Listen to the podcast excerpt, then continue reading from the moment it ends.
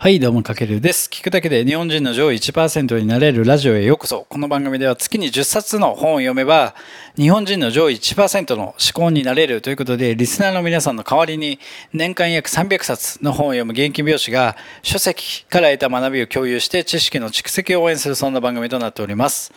はい、皆さんこんばんは。今日は7月14日水曜日、今、時刻は夜10時を回って、ておりますが今日はサロンワークの後にまたちょっと放送を最近ちょっとね朝ねなかなかちょっと時間がなくてできないんですけどまあ言い訳なんですけどもねまあちょっとなのでちょっとまたサロンワーク終わった夜に配信してるわけなんですけども今日もまたシリーズでお届けしている EQ リーダーシップ。まあ、リーダーシップとは何かという一冊をご紹介していきたいと思います。で、EQ リーダーシップとは、まあ、EQ とは要は心の知能指数のことで、まあ、メンバーの感情に働きかけるリーダー術が学べる一冊になってて、まあ、この本の一貫したテーマとしては要はチームが共鳴することが大事だと。共鳴、共になるってことですよね。はい、が大事。で、表面的なこう指導とかではなくて、相手の心に深く入り込むってことがすごく大事だと言ってます。で、人っていうのはやっぱり理論とかではなくて、感情で動く生き物だっていうことは、いろんな本でも伝えられてるんですけども、その心理を活用した、まあ、リーダーシップ論ですよね。で、リーダースタイルっていうのは6種類あるとこの本でも書かれてて、その6種類をゴルフクラブのように、ゴルフでゴルフクラブを選ぶように、こう状況に合わせて使い分ける必要があって、そしてリーダーシップスキルっていうのは、まあ誰でも身につけることができるので、その一歩目としては、どんな自分になりたいかをまずは明確にするっていうところから始めましょうということで、で、そこから自分がどんな自分になりたいかっていう、そこから生まれる熱量とかモチベーションが、チームとか組織、周りに伝染していく。で、そして、今の、現状の今の自分を知るってこともすごく大事。で、ここに最も大事なのは他者評価。やっぱ他人からの評価っていうのがすごく大事だということですよね。で、そこから自分に足りないリーダーシップスキルを知って学習していくってことが大事で、で、今回はその学習方法、じゃあ、いざ、こうなりたい自分の姿があって、現状の自分がいて、じゃあ、その、こうなりたい姿のためにどう学習していくかっていうこの学習方法を共有していきたいと思います。で、今日テーマは最も成果が出る正しい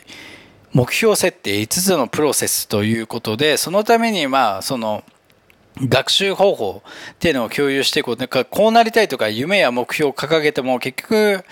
なんか何もしなければいつもと変わらずにやっぱ終わってしまうじゃないですか。なので、じゃあどのようにして学習していくかというと、この学習方法を理解するってことがまず大事、そもそも。で、そのための大切なポイントは5つあって、その目標設定プロセスで大切なポイント、まず1つ目、えー、と目標っていうのは、その人の短所ではなくて長所に基づくっていうことがすごく大事なんですよね。で、えっ、ー、と、まあ、なんだろう、例えば僕美容師として、現実的に、じゃあこう月100万円の売上目標を達成させたいってなった時にその目標っていうのはその人の短所じゃなくて長所に基づいてじゃあその月100万円を達成させるために自分の長所は何なのかまあ例えばインスタが強いのでインスタからの集客をするじゃあそのインスタから来ていただいたお客様が何人来てくれたら100万円上がるっていうだからそのインスタ得意なものをで集客していくみたいな。で、インスタが得意なのになんか現実的に短所となるようななんか得意じゃないことをやってしまうってことがまず間違い。なので自分の長所に基づくこと。で、二つ目に他者が押し押し付けた目標ではなくて本人が決めた目標であるってことが大事なので、要はお店からとか店長から上から人からじゃああなた100万円今月やってくださいって言われるじゃダメで、やっぱ自分がしっかりと今月自分で100万円いくっていう本人が決めた目標であるってことがすごく大事。で、次3つ目。自分に合った方法で将来に備えることを可能にする、まあ、柔軟な計画である必要があって、だから要は組織から押し付けられた計画では逆効果になってしまうことで、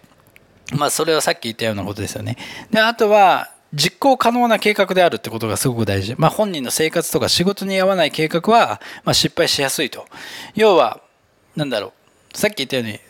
月の売り上げ、自分で100万円売り上げ上げたいと決めたときに、まあ、長所を生かしましょうって言いましたね。まあ、インスタ、自分が得意なんで、じゃあインスタからの集客だったら実現可能だっていう。じゃあそれ以外の方法として、例えば、美容師で言えば営業後にお客様半島と言って街に繰り出して、一人一人に声かけて、え、ー、と、もしこういうとこで美容室やってるんですけども、もしよかったら来てくれませんかっていうのを、こう、泥臭く足を使って地道にやるっていう方法もあるんですけども、そうすると、それって今まで自分がやってこなかった生活とか仕事に合ってないやり方なんですよ。だからそういうのは計画は失敗すると。要は、その時は良くても、それがずっと続くかって言われたら難しいですよね。だから、実行可能な計画であるってことがもう一つ大事。で、次、5つ目に、本人の学習スタイルに合わない計画は、モチベーションをそがれてしまって、すぐに忘れられてしまうんですよ。で、この学習スタイルっていうのは、まあ、人によって結構タイプっていろいろあると思うんですよね。なので、自分なりのスタイルで目標を達成していきましょうということで、まあ、それがいくつかあって、例えば方向性とかビジョンを掲げて計画を立てるタイプの人も、まあ、当てはまる人いるんじゃないかなと思ってて、これは自分の価値観だったり、自分の心情に基づいて、意味のある遠い将来像を描くのが上手い人。で、次に二つ目に目標を決めて計画を立てるタイプ。要は、なんだろう、目的は具体的で数値化しやすいものほど達成が高いということで、要はいろいろ目標を決めてから動くタイプと、先に動いて、動いていく中で試行錯誤しながら行動していくタイプがある。あとは行動を起こすことに重点を置くタイプとあって、こうやって自分のタイプって結構あるじゃないですか。僕の場合だと結構最初にちょっといろいろ下準備してから動くタイプなんですよ、僕の場合。まあ、ただ、一方では、まずは動く。で、その中で失敗とか経験とか重ねながら試行錯誤して、要は積み重ねていくタイプの人もいるので、この自分がどういうタイプなのかっていう自分のスタイルに合わせて、えっと、この目標設定をしていくってことがすごく大事になってきます。で、あとは、なんだろうな、あと何があったかな。で、まあ、様々な分野、業種でも、この学習スタイルっていうのは、もうこのくくりは4つしかないと言われてて、よくは1つ目に実経験、要は経験を通じて実際に見たり感じたりすることを、で学習するタイプの人。あとは考察、要は自分とか他人の経験について考えてから行動する人。あとはモデル構築と言われてて、観察した事実を説明できて、理論、論、ん？理論を立てる。てから行動するタイプ。あとは試行錯誤。これはもう本当にもうやりながら学習していく人。このもう本当に美容業界に限らず、いろんな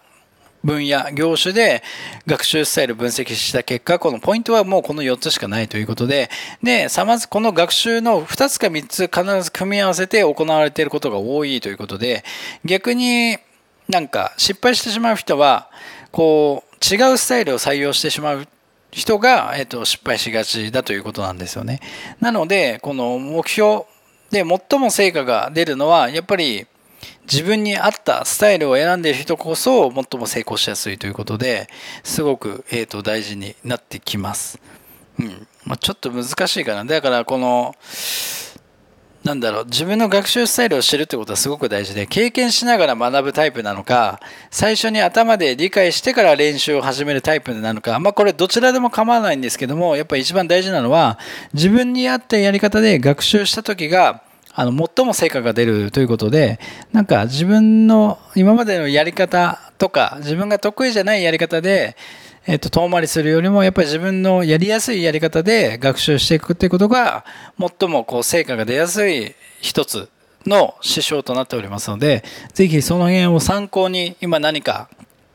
成し遂げたい目標とかある場合に最も成果が出る今今日は正しい目標設定5つのプロセスっていうのをお伝えさせていただきましたので少しでも参考になればと思います。はい。というわけで今回はまた EQ リーダーシップから、えっ、ー、と目標設定5つのプロセスをご紹介させていただきました。ちょっと明日もまたちょっとこの EQ リーダーシップからピックアップした内容をお届けさせていただきますので、ぜひお楽しみにということで、まあ、今回の内容を少しでも参考になりましたら、ぜひフォロー、コメント、いいね、リアクションいただけると大変励みになりますので、よろしくお願いします。はい、というわけで今回は以上になります。かけるでした。